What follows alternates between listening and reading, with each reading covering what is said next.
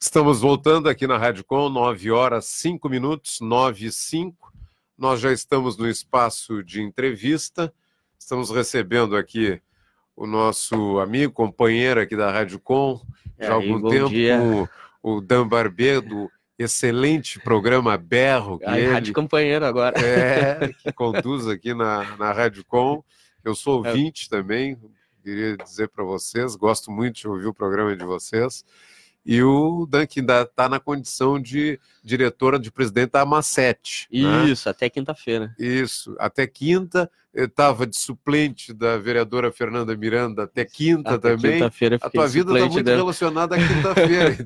Então. Prazer te ver e bom dia. Ai, Reis, bom dia, bom dia ouvintes da Rádio Com.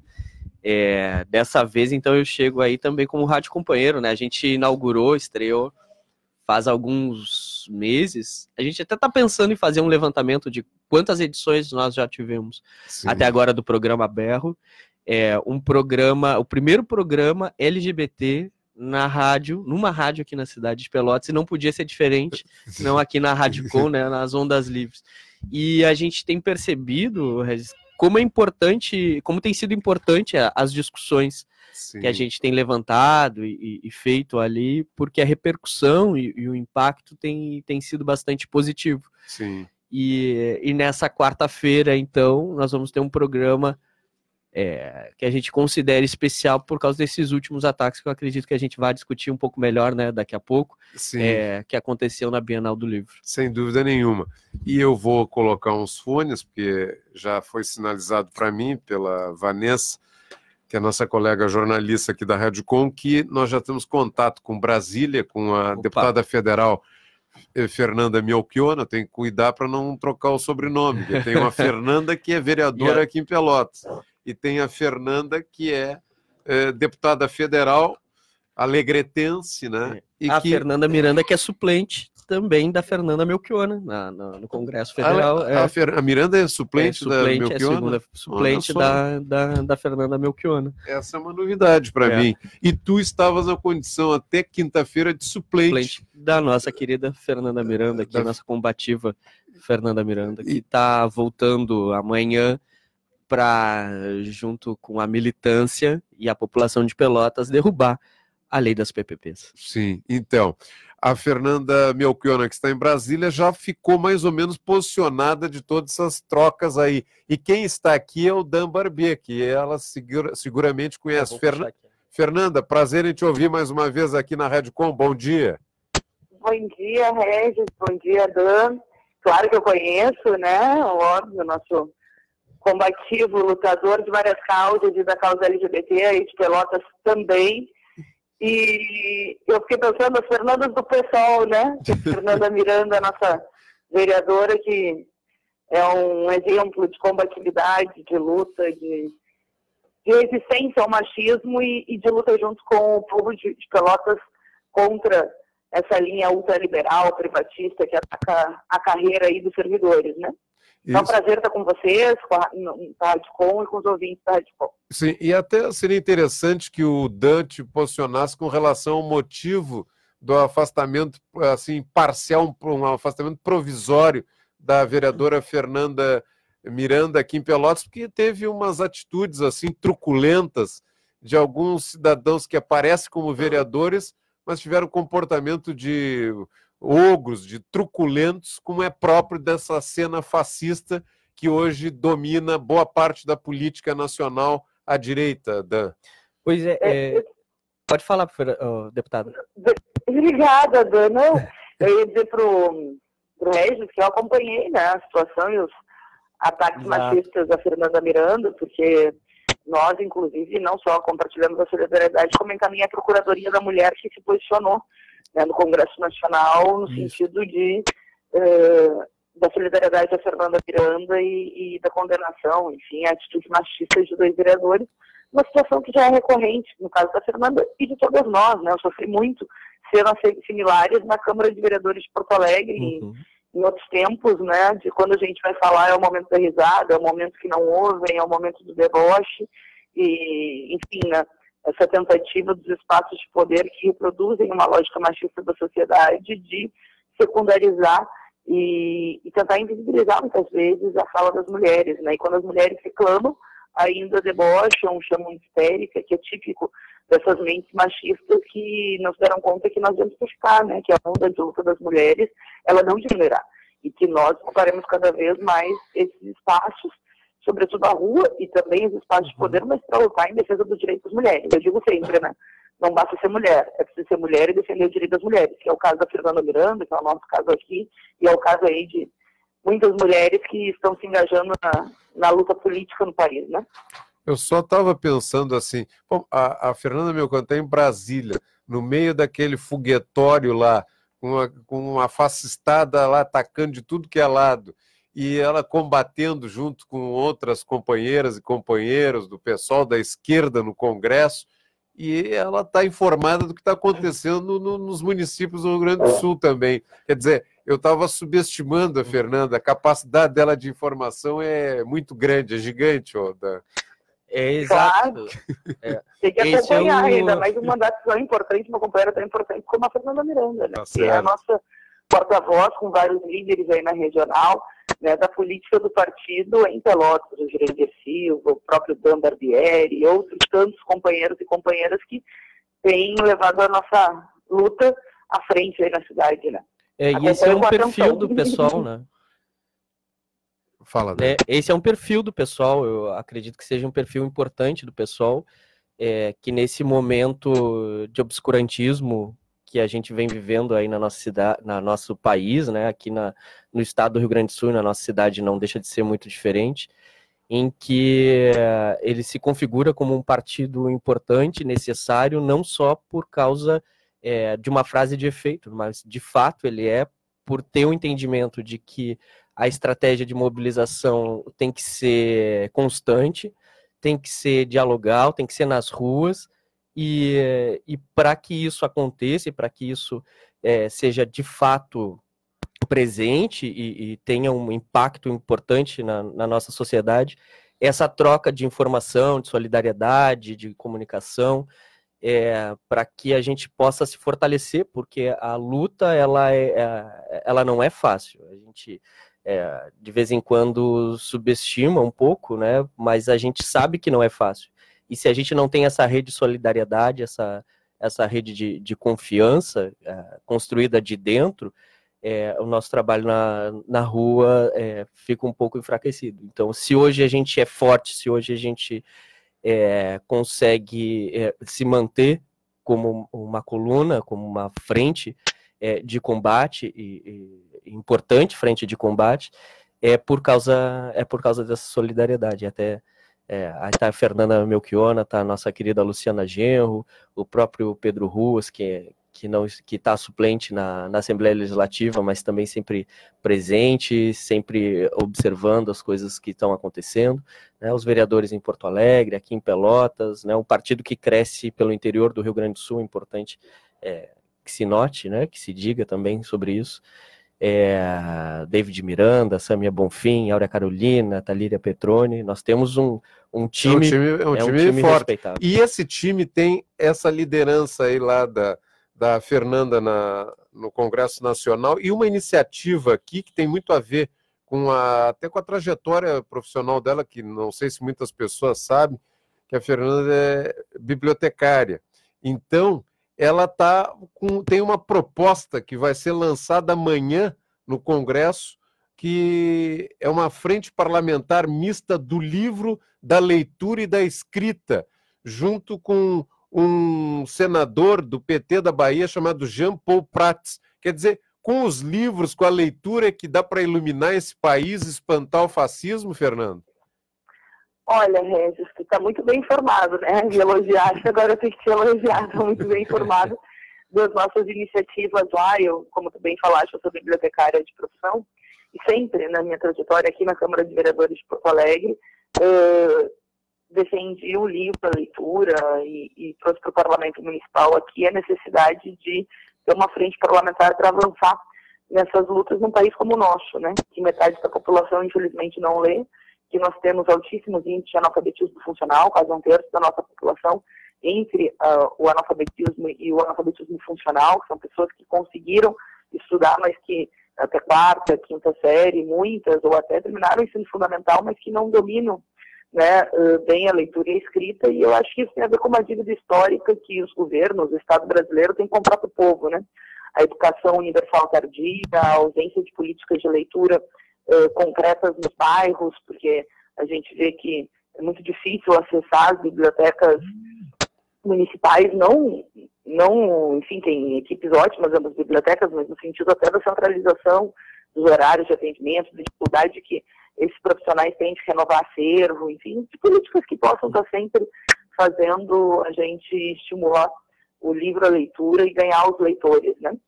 E, e aqui nós conseguimos fazer o plano municipal do livro da leitura a partir de dois anos de luta em Porto Alegre, né?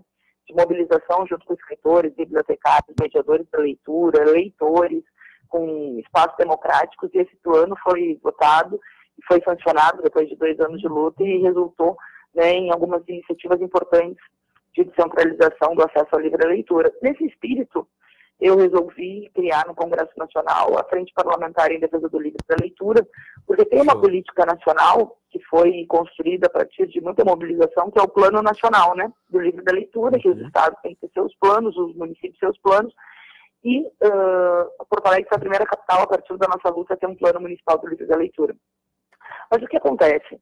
Obviamente, o governo Bolsonaro vem cortando verbas, né, do livro da leitura. Obviamente, tentou interferir no conselho gestor desse Plano Nacional do Livro da Leitura e, de fato, interferiu.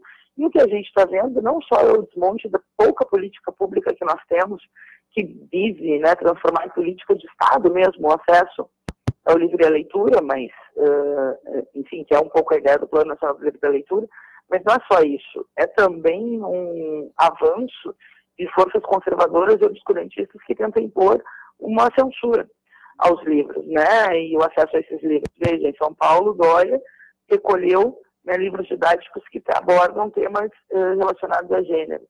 Na Bienal, nós tivemos esse escândalo, que foi a tentativa do Crivella de caçar um gibi, que tem 10 anos né, de, de publicação e que, tinha um, que tem um beijo LGBT, né? E, e, é claro, uma tentativa de censura à literatura e uma tentativa de invisibilizar a pauta LGBT o que é um escândalo, né? escândalo completo. E, felizmente, a partir da mobilização social, eu acho que muitos de nós né, fizemos uma campanha de rede, denunciamos o Felipe Neto, que teve um papel fundamental. Uhum. Né, o youtuber, eu acho que ele cumpriu um papel muito importante de denúncia dessa censura e de aquisição de livros, de distribuição, que fez com que a Bienal do Rio acontecesse numa, numa cara de resistência né, a essa censura. Eh, então, nesse contexto, e o Supremo ontem decidiu que a censura é ilegal, ainda bem. Mas nesse contexto, a frente se faz mais necessária. Nós vamos lançar ela amanhã e vamos lançar já com um manifesto contra a censura, né, que nós conclamamos a todos para fazer uma frente social e política eh, contra a restrição de liberdades democráticas e essa tentativa bolsonarista, né, porque, claro, a iniciativa veio do Crivella, mas é parte de um pensamento Exatamente. bolsonarista de extrema-direita de tentar atacar as artes, a literatura, o livro, enfim, todas as formas de expressão. E a gente sabe que um governo autoritário, todos da história, para se impor, atacam né? a literatura, as artes, a produção do conhecimento. Não é à toa que o governo ataca as universidades federais, ataca a ciência e tecnologia, ataca os institutos federais, porque eles sabem que o pensamento crítico eh, numa sociedade é fundamental, inclusive, para que o autoritarismo não se imponha. Então, eles já miram né, nas liberdades justamente para tentar fazer uma mudança no regime político brasileiro, coisa que, obviamente, nós não podemos deixar. E, e, e uma coisa que chama atenção, porque eu estou aqui no estúdio com um historiador, Fernanda, que é o caso do Dan Barbier, que teve uma atuação uh, primordial aqui para a cidade de Pelotas na biblioteca pública, que apesar do nome dela, biblioteca pública, ela não é pública. Ela é uma iniciativa de setores, de agentes privados da sociedade. E o Dan trabalhou muito tempo na biblioteca e, aliás, é reivindicado o retorno dele por muita gente, pela excelência. Não, essa parte eu não sabia. Claro que eu acompanho o trabalho dele aí, né? E acabei de ouvi-lo falar sobre a importância do solidariedade, das nossas Sim. redes de troca dentro do partido para fortalecer uma alternativa de esquerda, mas a parte de trabalho junto com a leitura eu não conhecia, Dan. Que maravilha! Pois é, nós é, é foram 10 anos de trabalho na, na biblioteca pública aqui da nossa cidade, que ela tem um perfil comunitário, é uma biblioteca comunitária, é, fundada em, no século XIX, ainda 1875, num período em que o índice de analfabetismo era muito alto. Então, junto com os livros da biblioteca, vieram o, as aulas noturnas de alfabetização. É, os trabalhadores da cidade é, iam à noite para a biblioteca para se alfabetizarem, porque havia um entendimento que não só havia necessidade de se oferecer um acesso gratuito aos livros, é, mas também é o que estava o conteúdo desses livros, as próprias informações. Então, essa comissão é, que a Fernanda está criando lá, ela é muito bem-vinda, porque livros Sim, existem, é, é, mas o problema é, é, o problema talvez hoje seja esse, é o acesso ao conteúdo, à informação destes livros. E eu lembro aqui uma outra atuação da, da deputada Fernanda Melchiona, que foi quando cancelaram a Queer Museu em Porto Alegre, Sim. houve um movimento fortíssimo pelo estado do Rio Grande do Sul de confiscar o, o catálogo da Queer Museu. Sim. Inclusive, em algumas cidades, as câmaras de vereadores é, se posicionaram e foram até as bibliotecas municipais e, e retiraram, né, Sim. confiscaram aqueles livros que eram os livros é, que foram distribuídos e, e, deviam estar ali a acesso à população para conhecer o conteúdo crítico e reflexivo sobre a própria exposição. E, é, e a Fernanda Melchiona, naquela oportunidade, ela se posicionou contra esse tipo de censura, que, veja só, foi em 2017. E de lá para cá, a gente tem visto, de fato, é um acirramento dessa política, que não é uma política exclusiva do Crivella, mas é, é de um grupo em que ele, o próprio Edir Macedo, o Bolsonaro e essa galera toda, eles são muito representativos. Sim. E tanto é que na, na Secretaria Especial de Cultura houve todo o um movimento, e não faz muito tempo, foi, foi agora há pouco, é, sobre a, a, a censura aos áudios visuais e a produção desses áudios visuais com fomento pela Ancine. Mudaram a sede da Ancine né, do Rio de Janeiro para Brasília e depois fizeram todo um, uma tentaram fazer uma remodelação da Ancine puxando né, o tapete da produção de audiovisuais LGBTs. E agora essa situação lá no Rio de Janeiro, com a Bienal, e que aconteceu na quinta-feira e o Supremo só conseguiu se, é, se manifestar ontem. E para ver como é importante a mobilização, porque a, a população desceu de fato para a Bienal para defender a distribuição dos livros que o Felipe Neto tinha comprado e ia doar, são, eram 14 mil obras, se eu não me engano, para a população, e existia uma brigada do Crivella lá, inclusive armada, uma, mais de 20 homens, para fazer com que aqueles livros de fato fossem confiscados. É, não está um cenário bom. Não está um cenário bom para a cultura e não está um cenário bom para a população LGBT no Brasil. Tanto é Sim. é que os índices é, de, de, de, violência têm aumentado muito e, e quem acompanha a, os organismos de direitos humanos ligados à população LGBT é, tem visto um número crescente de denúncias. Esse final de semana foi absurdo a quantidade de violência física, né, com, com marcas, com, com violência no corpo, é, a, a, a população trans tem sido violentada já historicamente, mas o, o, o, grau de violência tem aumentado por causa da importância que existe é, de representatividade nessas figuras públicas que legitimam os outros grupos que são mais, é, é, mais escondidos, mais ocultos na nossa sociedade, a praticarem essa violência. Inclusive, hoje em Santa Maria, de ontem para hoje. Duas mortes duas mortes de mulher de trans que aconteceram lá. Foram no... duas é. Então, é, Fernanda, como é que dá para reagir? Porque o fascismo se impõe pelo medo. O que, que tem sido feito é, pela. Qual a luta que tem sido travada no parlamento é, brasileiro, do qual tu fazes parte como deputada federal representando o pessoal do Rio Grande do Sul? É, juntamente com o movimento social, o movimento sindical, os lutadores do Brasil e do mundo, porque aqui tem que se dar uma resistência que é nacional e internacional. E por dentro, como é que essa costura pode ser feita entre o parlamento, que geralmente está numa função mais burocrática, e a luta do pé no chão, a luta aquela que se dá na base da sociedade? Olha, eu acho que uh, existe uma situação política é uma situação política muito, muito grave, é óbvio, né? do ponto de vista do pensamento e daquilo que o Bolsonaro, o bolsonarismo, né, que vai além do Bolsonaro, defende. Que, obviamente, é uma mudança do regime brasileiro. Ele tem um pensamento neofascista, não tenho dúvida disso.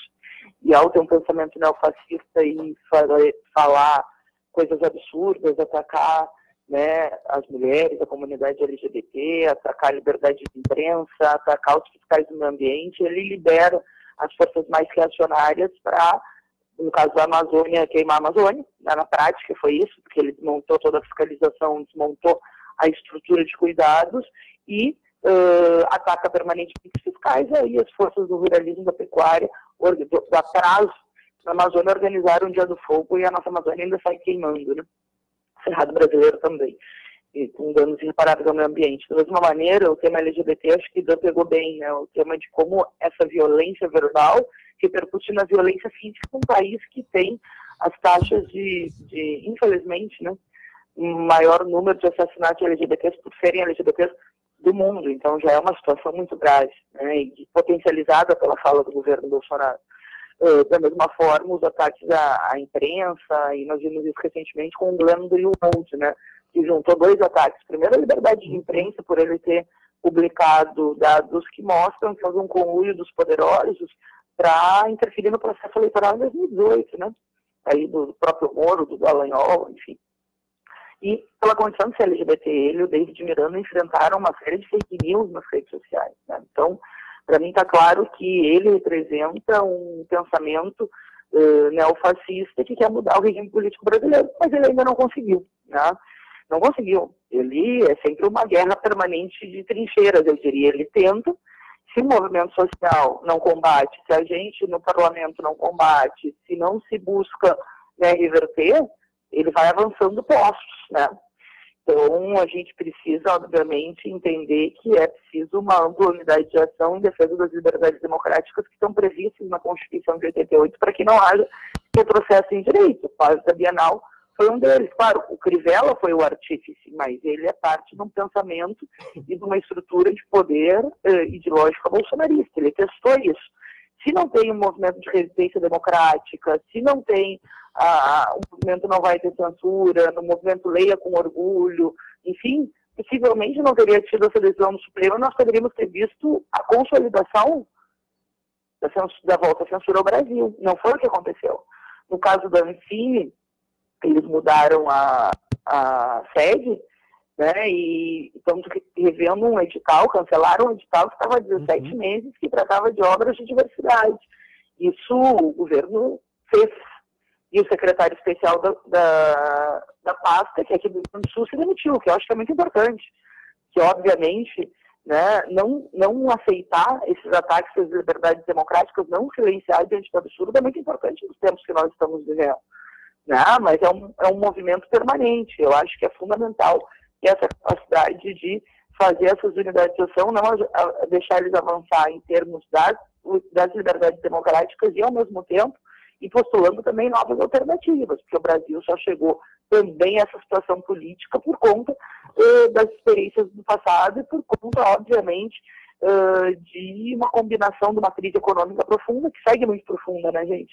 O desemprego no Brasil está 13 milhões de desempregados, 35 milhões de pessoas na informalidade, os salários rebaixados, o ataque aos servidores públicos, uma crise econômica e social profunda, potencializada por uma crise de representatividade, onde o Bolsonaro se vendeu como um político antissistema.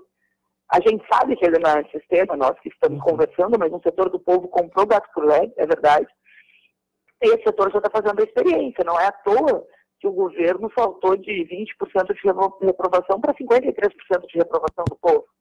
Não é à toa que é o primeiro, o governo mais mal avaliado em primeiro mandato desde que isso é mensurado pós-ditadura militar. Agora, à medida que ele perde o apoio social, ele tenta coesionar e faz política para sua base de extrema-direita, que é minoritária no Brasil, mas que é, uh, enfim, que é... Truculenta, agressiva. Como é que eu tá- posso dizer mais do que barulhenta? Porque não é um problema de barulho, que é muitas vezes violenta. Então, se a maioria né, não se juntar para enfrentar esses pensamentos e essas práticas da extrema-direita, nós corremos, nós corremos muito risco. O medo sempre foi a seta ao fascismo, como o Regis dizia. Nós precisamos enfrentar os medos coletivamente, coletivamente lutar. Fernanda, é, eu sei que tu tens muitos compromissos e eu não sei como é que está o teu tempo, mas nós precisamos fazer um intervalo aqui na Rádio Com, agora às 9h30, dentro do programa Contraponto. Se tu permitires mais um tempinho após o retorno do, do, do intervalo, eu queria examinar contigo com o Dan a questão da mídia, como a mídia está tratando essa relação do fascismo com a nossa é, frágil e agonizante democracia.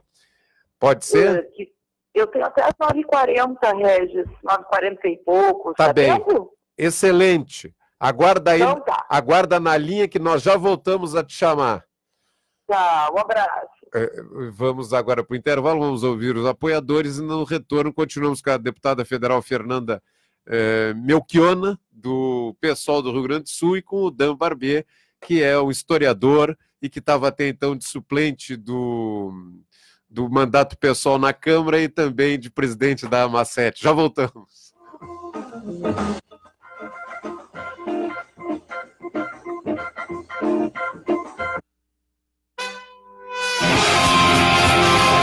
Coletivo Amu, todas as terças das 20 às 21 horas na Rádio Com 104.5 FM. Conheça, viva e apoie o movimento underground.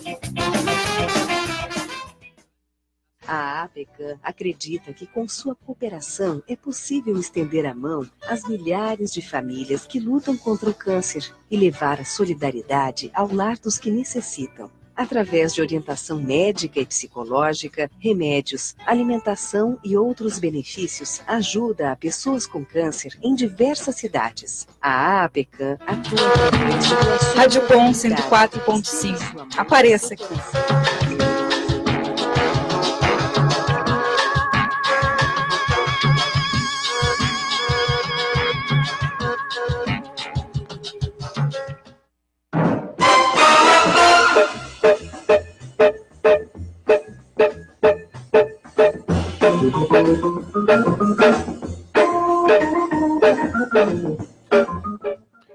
Estamos voltando aqui na Rádio Com, 9 horas 32 minutos. No estúdio me acompanha o historiador Dan Barbier, que é suplente do mandato PSOL na Câmara de Vereadores aqui de Pelotas e que agora a, a vereadora Fernanda Miranda retorna a partir de amanhã, quando são retomadas as ações, as atividades da Câmara Municipal de Vereadores aqui em Pelotas. E do outro lado da linha, bem distante de nós, no espaço físico, mas nas ideias tem uma proximidade, uma afetividade plenas, a, deputada federal do PSOL do Rio Grande do Sul, Fernanda Melchiona. E eu disse que eu gostaria que ela continuasse com a gente, com, com, com o Dan, com a equipe aqui da Rádio Com, com a audiência que nos prestigia, porque teve uma coisa que foi estarrecedora no período recente. A entrevista que foi dada pelo Glenn Greenwald no Roda Viva da TV Cultura. Isso mostra bem, me parece, Fernanda e Dan, o nível da imprensa brasileira. A, a, o, o Roda Viva mudou, né, trocou a, a ancoragem, não é mais o âncora que estava, é uma, uma jornalista que estava fazendo ancoragem. Aí convoca uns jornalistas para fazer o Roda Viva, mas com a mesma linha aquela que anti-esquerdista, eh, liberal, ultraliberal, e tentaram fazer a mesma jogadinha com o Glenn Greenwald. Eu quero saber qual foi a impressão de vocês a respeito disso e uma outra questão correlata que eu coloco junto. Nos 50 anos do Jornal Nacional, o- um dos filhos do Roberto Marinho falando que a marca do jornalismo deles é a isenção. E o William Bonner falando que a linha editorial deve se basear numa palavra que é democracia. Isso dito pelo veículo que apoiou a ditadura assassina de 64 e que apoiou o golpe contra a presidenta Dilma e que também respaldou o Bolsonaro recebendo vazamento da Lava Jato. Como vê isso, é, esse, esse escracho que foi essa vergonha que foi aquela entrevista com o Glenn Greenwald, Fernando? Olha, eu acho que foi uma, uma pena que um jornalista um, como Glenn, Glenn Greenwald, com todo o know-how né, e, a, e a importância pública né, das ações que ele fez, ele trouxe à tona o caso de espionagem né, a partir uh, dos dados do Snowden para o mundo inteiro, que teve repercussões nos Estados Unidos, mas em vários países do mundo, e, e que mostra essa espionagem do governo americano a, a, aos seus cidadãos e a outros governos, né, como no caso até uh, o governo brasileiro. Então, o Glenn é um jornalista muito importante, um jornalista que, bom, na toa que ganhou um Pulitzer, o maior prêmio aí do jornalismo mundial, justamente pela, pelo trabalho jornalístico e da mesma forma com as informações da Vaza Jato, tem cumprido um papel fundamental no Brasil. Acho uma pena que tenha ficado o debate inteiro sobre aquilo que é básico, que é o direito de proteção de fonte, né? Uma vez que ele recebeu esse material, ele tem todo o direito de publicar, e a Constituição brasileira e todas as convenções internacionais respaldam isso, e não se tenha discutido, aproveitado o momento para discutir bom, o conteúdo dessas gravações que foram trazidas à tona pela equipe e, e pelo próprio governo, né, porque tem a ver justamente com uh, a interferência política na nossa democracia, com o conluio entre o Ministério Público, no caso do Dallagnol, com um juiz para interferir no processo, investigar quem queria investigar, não investigar quem não queria investigar, condenar antes da eleição né, para que facilitar a vitória do Bolsonaro. Na minha opinião, foi isso que o Moro fez, né? E, e bom, e tem repercussões nos tempos que nós estamos vivendo. Acho que esse debate, infelizmente, não pôde estar presente no, no Roda Viva, porque as perguntas foram, eh, de novo, sempre nessa tentativa de, eh, de criminalizar, ou enfim, de questionar o trabalho jornalístico do Glenn. Acho que isso é uma pena, não é uma perda de oportunidade, mas o Glenn é um luxo como jornalista e como pessoa. Acho que ele, nossa, deu uma aula sobre jornalismo ali. Sim. Acho que, de fato, muitos outros assuntos poderiam ter sido abordados. Uh, sobre o jornalismo brasileiro, eu vejo, e, claro, sabe que uh, a Rede Globo sempre foi, do ponto de vista institucional, porta-voz dos interesses das elites brasileiras, né? Mas eu vejo no jornalismo brasileiro uma, uma certa, não posso dizer divisão, mas quando saiu ah, os temas da Vaza Jato, da Vaza Jato, o editorial da Folha de São Paulo, do Estadão, foi muito importante. Estavam pedindo o afastamento do Moro e do próprio Dallagnol. Acho que é um movimento importante para que a imprensa brasileira não siga e não sofra a síndrome do Carlos Lacerda, que apoiou o golpe de 64 e depois foi atacado pelo próprio golpe que apoiou. E eu acho que é um pouco ainda que alguns veículos não se deram conta e outros tantos, pelo menos nas pautas democráticas. Do ponto de vista das pautas econômicas, existe uma unidade burguesa muito superior ao governo do Bolsonaro para aprovar a reforma da Previdência, massacrar direitos dos trabalhadores, para aprovar a medida provisória das liberdades econômicas, e aí envolve os veículos e todas as elites brasileiras. Mas do ponto de vista das liberdades democráticas, eu vejo que existe uma certa é que o Bolsonaro ataca muito a imprensa e tem se baseado no SBT e no Record, né?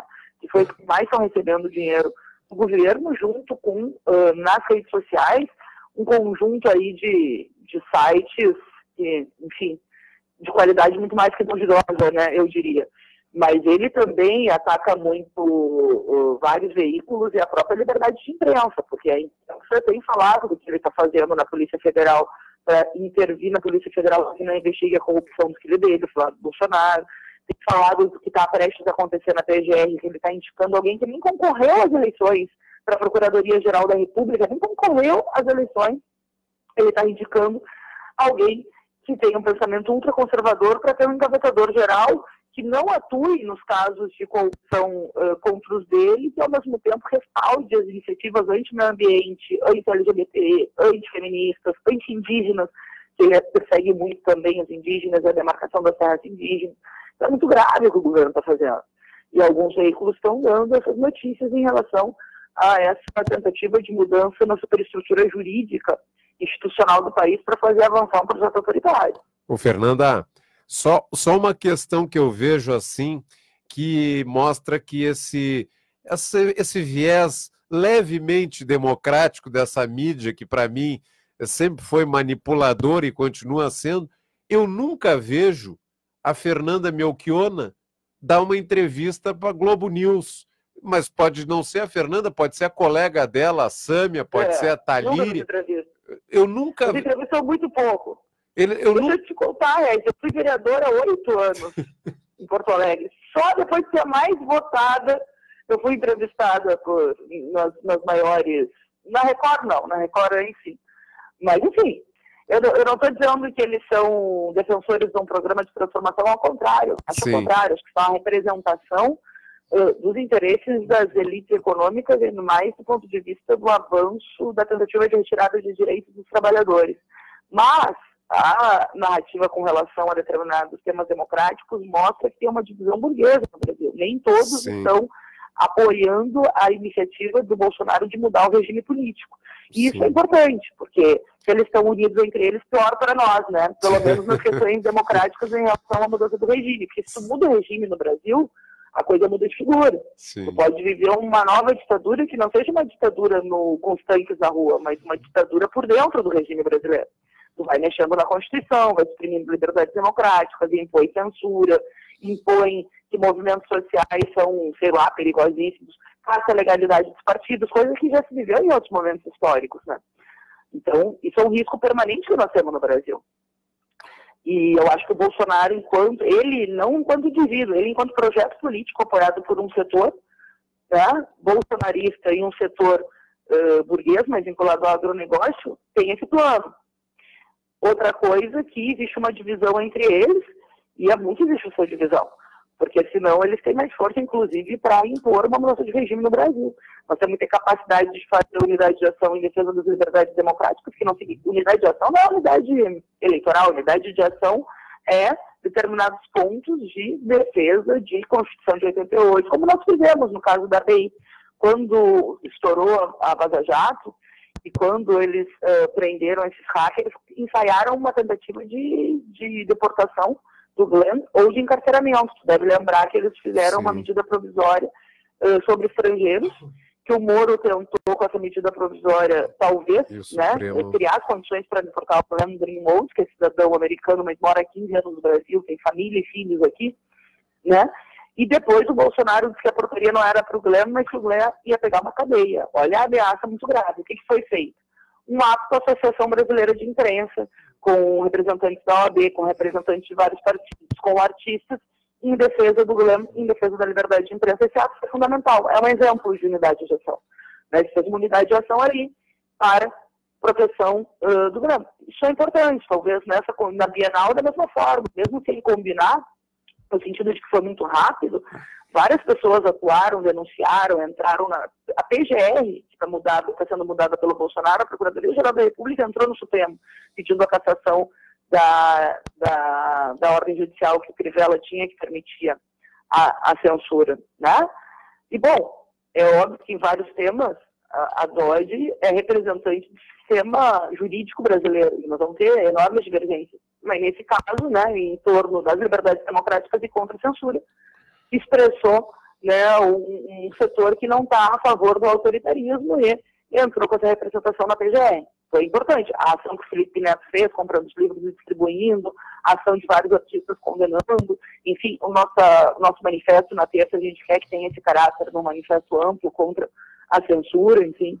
Eu acho que é parte, portanto, de saber nesses temas complexos, né, fazer unidade de ação em determinadas uh, bandeiras democráticas, frente única, que são organismos mais vinculados aos interesses da classe trabalhadora, bom, quais são os partidos, sindicatos que são ferrenhos defensores dos direitos dos trabalhadores, nós temos que fazer frente única para defender e, ao mesmo tempo, tendo esses movimentos, não deixar de postular a necessidade de ter uma nova alternativa. Né? Eu acho que o Bolsonaro conseguiu vencer a eleição num vazio, né? nessa crise econômica e na crise de representação.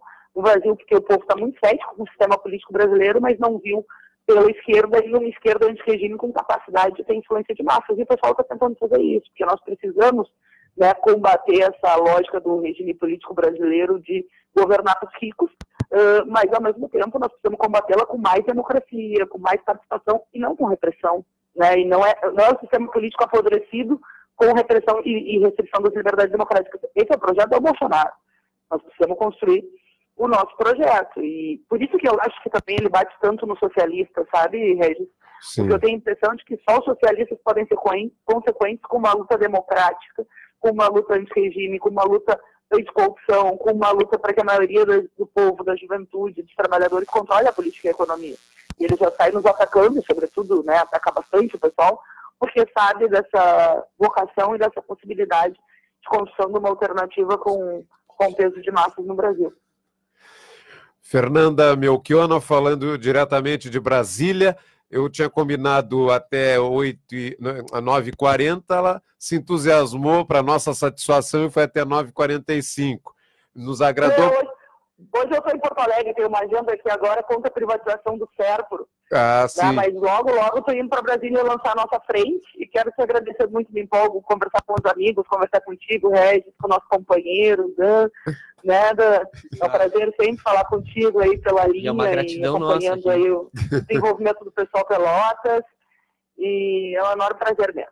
Amanhã, então, terça, dia 10, a partir de que horas o lançamento? Às duas. Às duas horas. Tá bem, então. Fernanda, tá tudo de bom, firmeza na luta, eu sei que não vai faltar se tratando de ti, e mas que tenha Obrigado, muita saúde, muita capacidade aí de luta sempre. Um abraço grande, obrigada mesmo, meu amigo. Até logo. Tchau, tchau. É, deputada tchau, tchau. Fernanda Melchiona falando diretamente de Porto Alegre, eu achei que ela estava em Brasília, mas ela está em Porto Alegre. E e está lá, continua com o pé na luta, né, Dan? Pois é, ela falou privatização. E eu me deu o link para essa o assunto da volta começa... da Fernanda daqui de Pelotas. É, que essa semana, então, vai ser uma semana é, de fato decisiva, está marcado para o dia 12, quinta-feira de manhã. Por incrível que pareça, quinta-feira de manhã, a votação do, das relatorias Sim. das emendas que foram apresentadas entre elas a emenda que retira o SANEP da cobertura da, do projeto Sim. de privatização, e, e entre outras emendas que, que discute a questão do, do, do fundo garantidor. Que é um fundo inconstitucional, isso já está mais do que estabelecido, é, não, não, não, não há precedentes é, na, na história constitucional é, de uma lei que coloca bens públicos como garantidores, né, caso a empresa privada que, que assumiu o compromisso de oferecer o serviço é, ter prejuízo. E o que é bens públicos, né? O que a gente, é, o problema é, é isso. O que, que é bens públicos? Porque eles tiraram o Sanep, Sim. né? É, a base do governo ali tirou o Sanep, talvez como uma estratégia até desmobilizar a população, porque tem tem tem claro, muito, ele é muito simbólico. Claro, quem é que vai querer privatizar a água, o nosso Isso. saneamento e tudo mais? É, é ruim, Sim. é ruim. Então eles tiraram o Sanep. Mas o que que acontece? O que que é bem garantido? O, o fundo, fundo garantidor, né? Ele coloca os bens públicos. O que que é bem público? Praça é bem público, hum. parque é bem público, a nossa praia é bem público, ponte é bem público as nossas escolas municipais são bens públicos, os, nossas unidades básicas de saúde são bens públicos. Né? Isso aí tudo você deveria como garantia? Porque ele coloca num, num conceito aberto, uhum. entendeu? É, há, há, um conceito aberto de do fundo garantidor, né, colocar os nossos bens públicos, né, como garantia caso haja uma frustração aí da, das empresas privadas que assumirem esse compromisso de, de, de, de, de executar serviços Sim. que deveriam ser e são hoje né, é, é, oferecidos pela, pelo poder público municipal. É, vamos dar um exemplo, por uh, vamos dar um exemplo. Uh, essa semana passada, o presidente da Câmara deu um exemplo de uma possibilidade de parceria público-privada, que é uma empresa, a, a prefeitura fazer uma parceria com uma empresa para construir o, a sede administrativa da prefeitura. Então a empresa construiria um, um complexo e a prefeitura pagaria essa empresa por esse serviço e depois manteria, né, ad infinitum quase, uh, um pagamento de aluguel a, a essa empresa. Mas vamos supor que lá pelas tantas a prefeitura não tenha como pagar esse aluguel.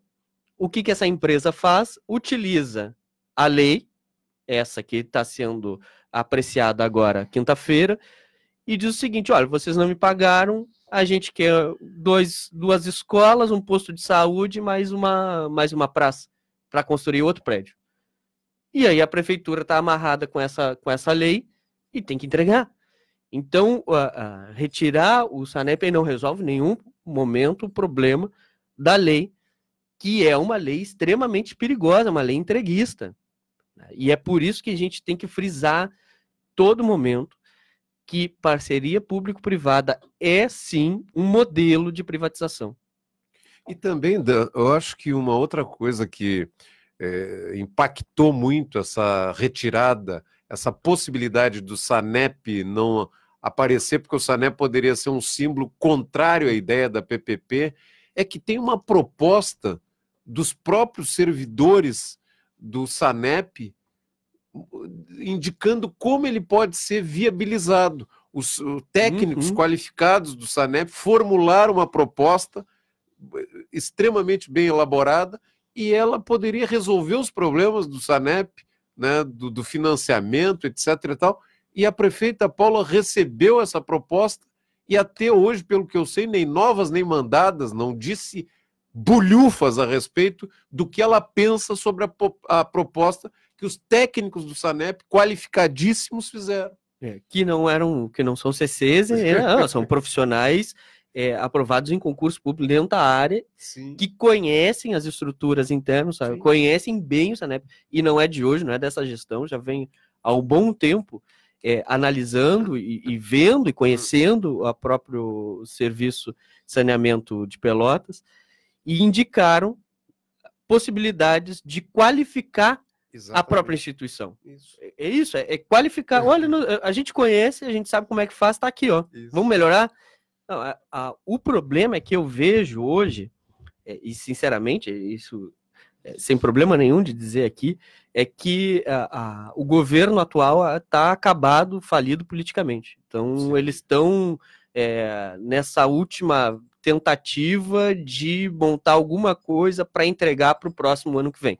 Sim. Ano que vem, ano de eleição, então eles querem é, taxa de iluminação pública, querem uh, aprovar novamente o, o, projeto da injustiça salarial, querem PPP e querem ainda é, fortalecer, né, tornar mais violento o pacto é, pela paz. Então, é como se fossem, olha, esse projeto que a Paula representa já está esgotado, então, nós vamos colocar essas, essas medidas goela abaixo da população, e é justamente isso que eles estão fazendo, é colocando goela abaixo da população. Mas, mas a, a, a, estratégia eleitoral, pré-eleitoral, segue a mesma.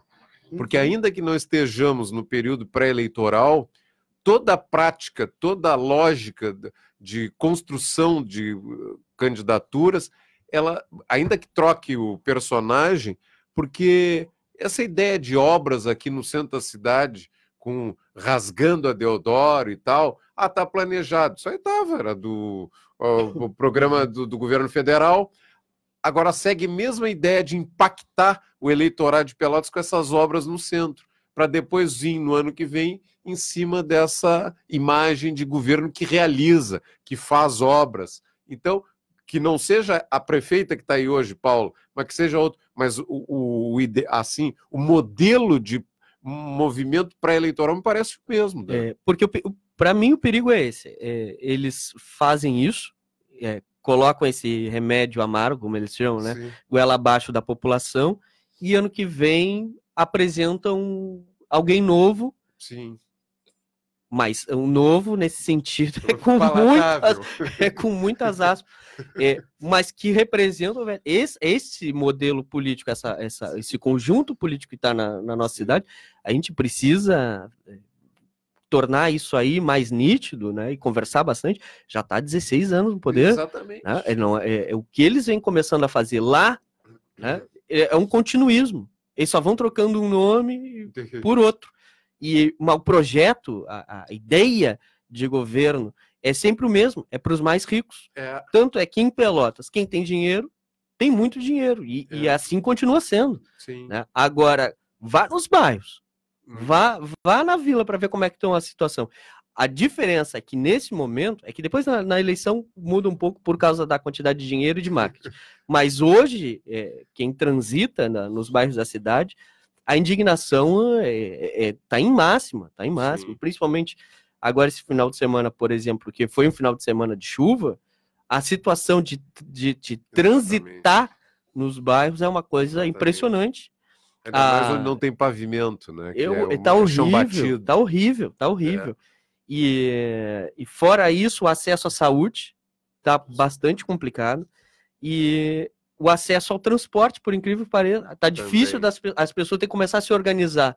Quais os dias do mês tem para poder vir no centro fazer as coisas que tem que fazer aqui no centro para voltar, por causa que não, não, não tem que planejar, tem que planejar porque não, não tem como vir em todo momento. E, e, e agora até saiu, eh, eu li uma, essa semana que passou, alguma coisa assim, de que o preço do, do, do aumento do transporte que ocorreu estava completamente irregular, porque não Sim. foi repassado, entendeu? Eles aumentaram absurdamente, deixaram, utilizaram uma premissa, um pressuposto completamente errôneo, aumentaram. Quem estava nesse consórcio começou a lucrar absurdamente. Os trabalhadores, tanto motorista como cobrador, não receberam, não, não foi repassado a eles esse reajuste, não de forma digna e correta.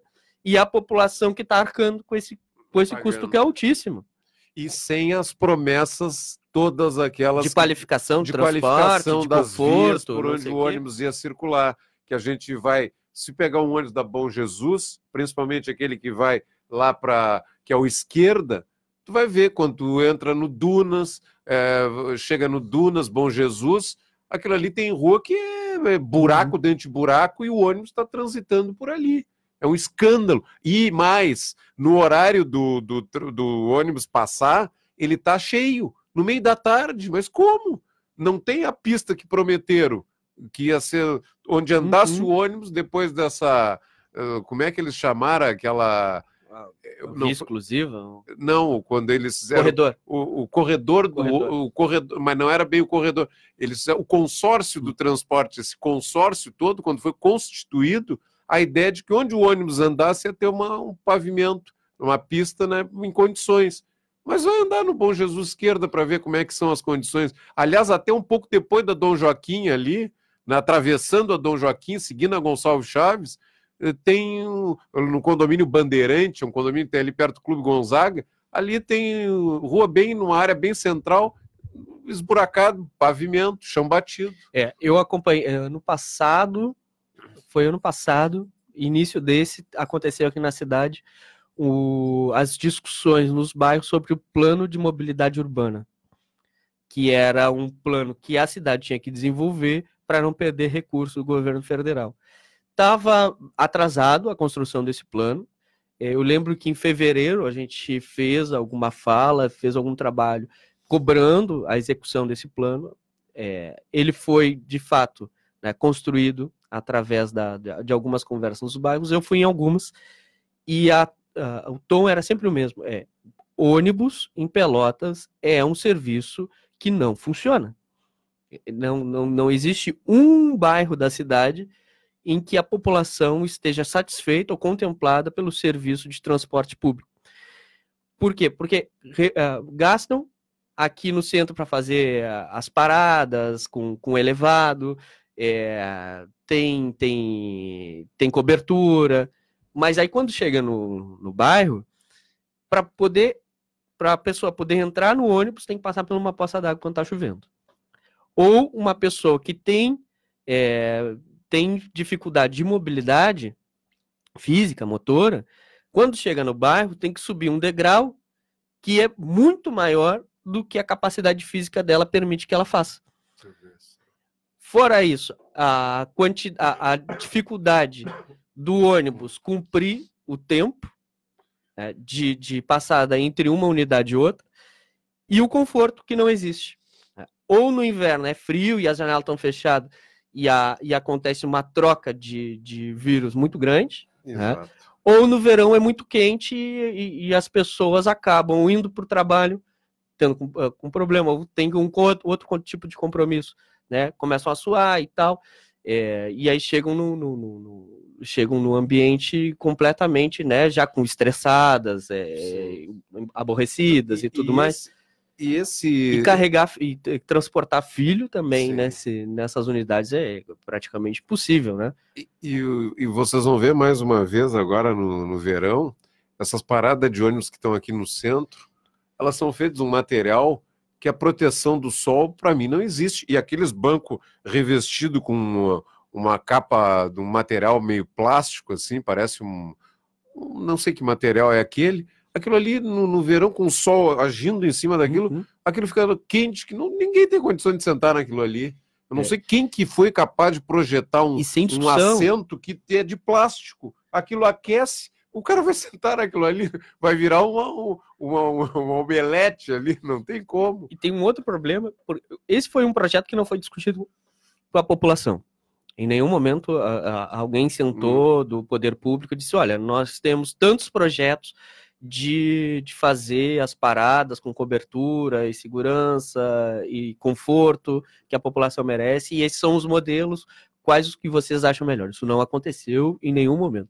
E segundo, é, aonde está no site transparência da Prefeitura de Pelotas, que está completamente desatualizado e, e, repleto de desinformação, é, qual a empresa que ficou responsável para fazer esse projeto, executar esse projeto e quanto é, de contrato existe com essa empresa para repor.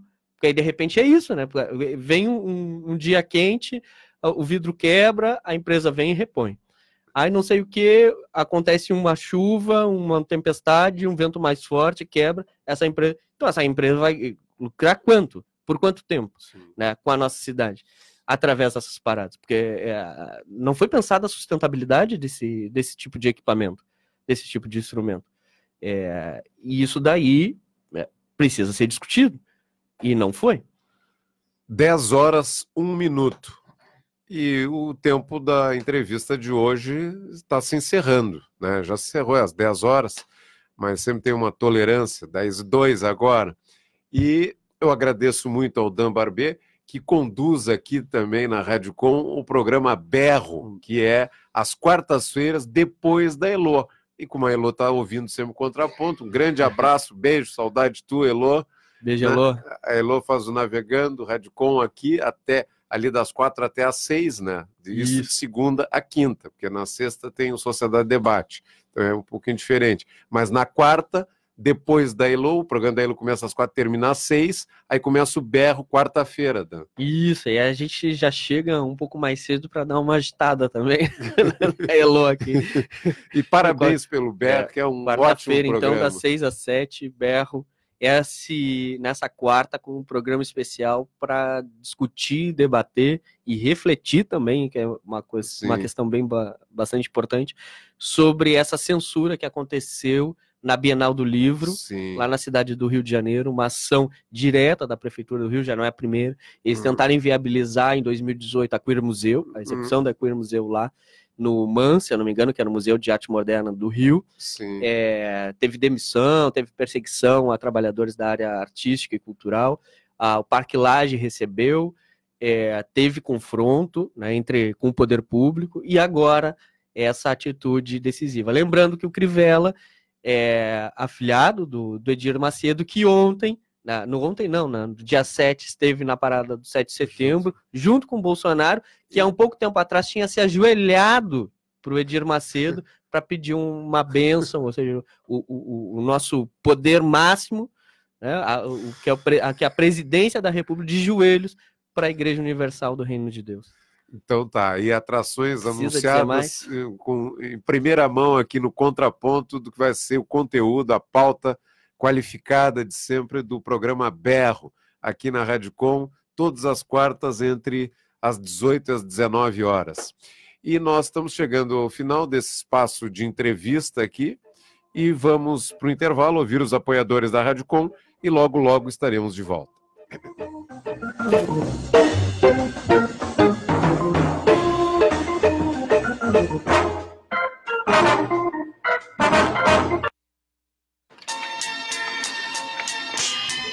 Lua Sangrenta, quem é macho não aguenta. Todas sextas, 10 e meia na Rádio Com 104.5 FM. Já era! As minas na rua feia! É conexão fechando ideias! É o levante de quem cansa ser tirada!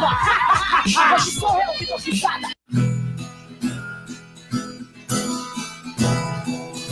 Para além do capital, economia solidária, consumo responsável, comércio justo, economia do trabalho, economia feminista, economia ecológica, economia criativa. Um programa sobre as outras economias que fazem parte da vida real, mas que você não vê na mídia do capital. Produção e apresentação do